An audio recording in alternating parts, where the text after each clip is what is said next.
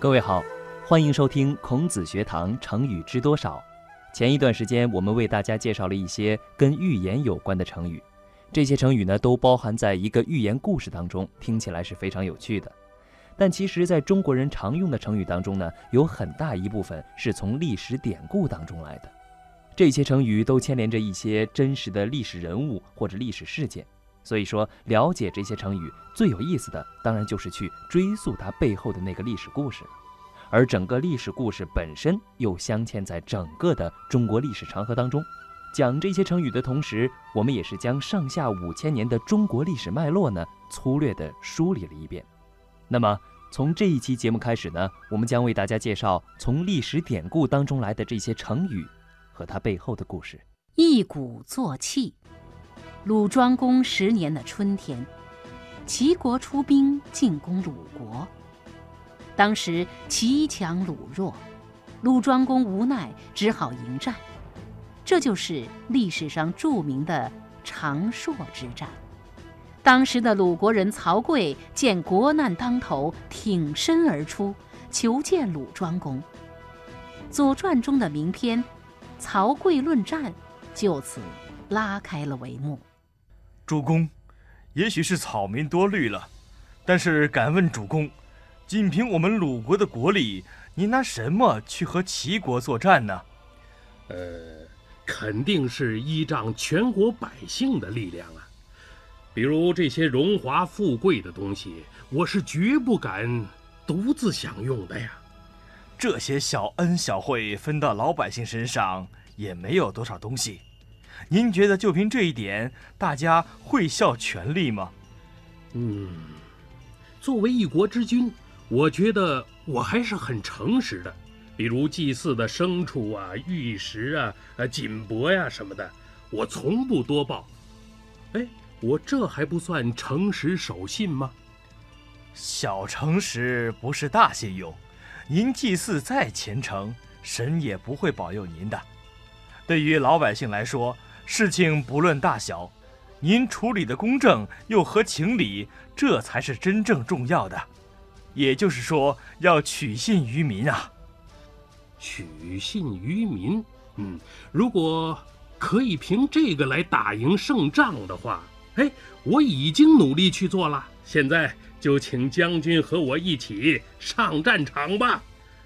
鲁庄公让曹刿和他同坐一辆战车，在长硕迎战。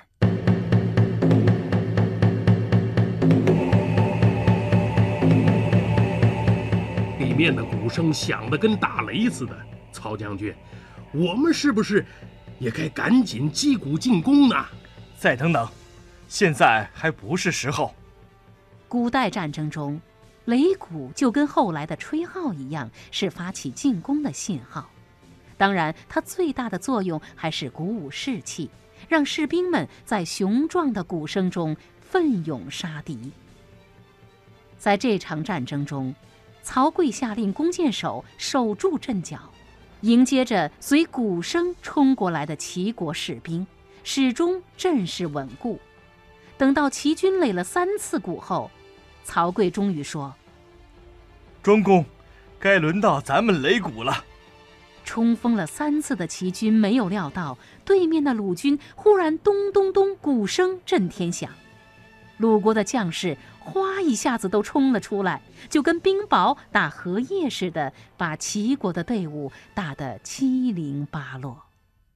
曹将军，你看，骑兵都拼命地往回逃呢，我们是不是要赶快追上去啊？还不行，先让我下车看看敌军的车印。在这之后，曹刿又登上车前的横木，向远处望了望溃逃的齐军。嗯，可以追击了。就这么追了三十里地，鲁国终于打了个大胜仗，还得了好些齐国的兵器和车马。曹将军，此次长硕之战，多亏了您的神机妙算啊！不知道曹将军用的是什么战术呢？骑兵主公，在我看来，战斗靠的是勇气。擂第一通鼓的时候，可以鼓舞士气；等第二次擂鼓时，士气就衰弱了。第三次擂鼓时，士气就几乎完全耗尽了。敌方士气耗尽时，我方士气还很充盈，这就是我们胜利的根本原因呐。啊那将军为什么不让我乘胜追击呢？齐国是大国，实力强，战术多，我怕有埋伏。看到他们车印杂乱，战旗倒脱。确认敌人是真的溃败，再去追击，才能有更大的胜算呢。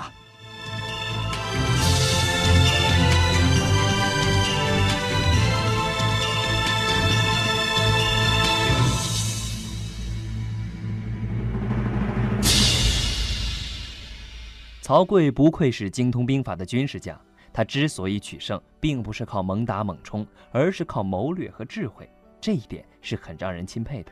我们今天用一鼓作气这个成语，当然不只是说打仗了，更多的时候是说我们要趁劲头大的时候鼓起干劲儿，一口气把事儿做完。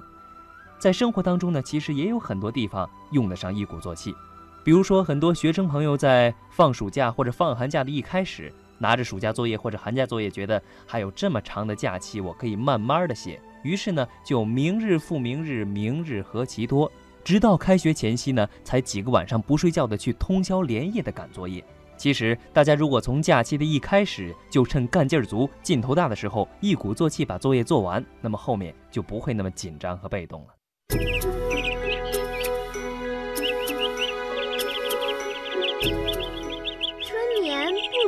晓，处处闻啼鸟，夜来风雨声。成语知多少？成语知多少？让我们一起欢度快乐的成语时光。老马识途。公元前六百七十九年，齐桓公约会诸侯，共同订立盟约。盟约上要紧的有一条是，帮助弱小的诸侯，不让他们受欺负。当时十多个中原的诸侯国参加大会，大伙儿都尊齐桓公为霸主。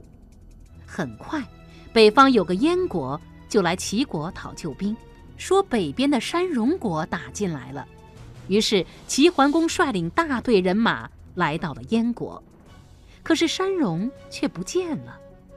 齐国的谋臣管仲也去了，他对齐桓公说：“主公。”山戎没打就走，等到咱们一走，他们准又进来抢劫。要安定北方，非打败山戎不可。那么，咱们就再向前进军。可是，地形不熟悉啊，得有人带路。这个时候，燕庄公出了主意，让吴中国出兵来带路。在吴中国的带领下，齐桓公打败了山戎，救出了不少被山戎掳去的青年男女。山戎的老百姓也归顺了齐国。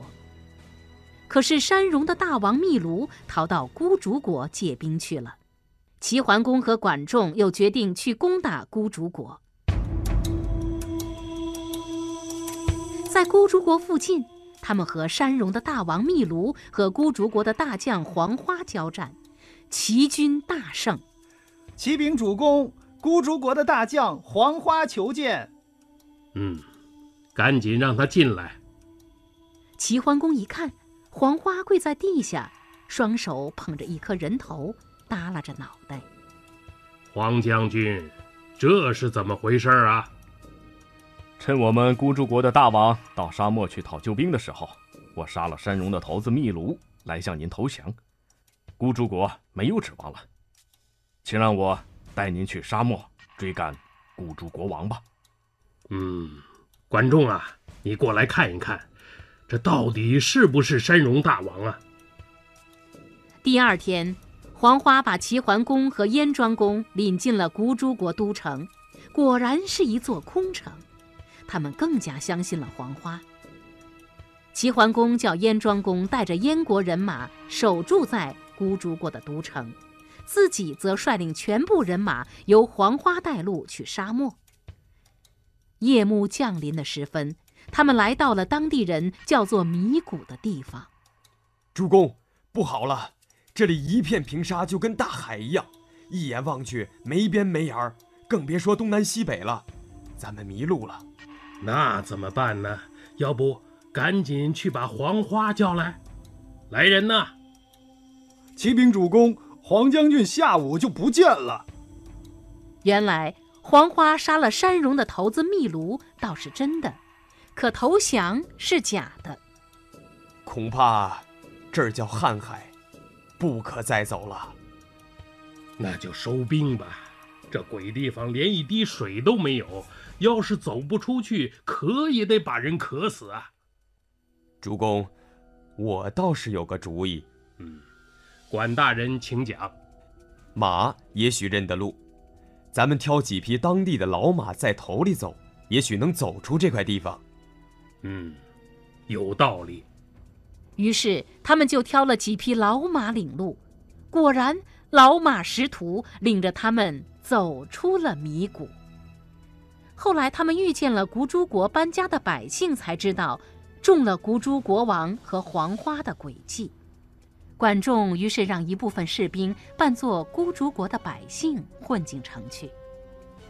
到了半夜，混进城里的士兵放了一把火，从城里杀出来。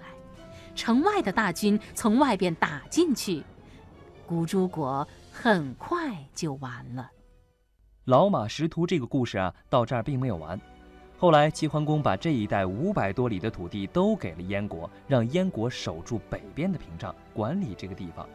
而燕国呢，也因为齐桓公一下子增加了五百多里的土地，变成了一个大国。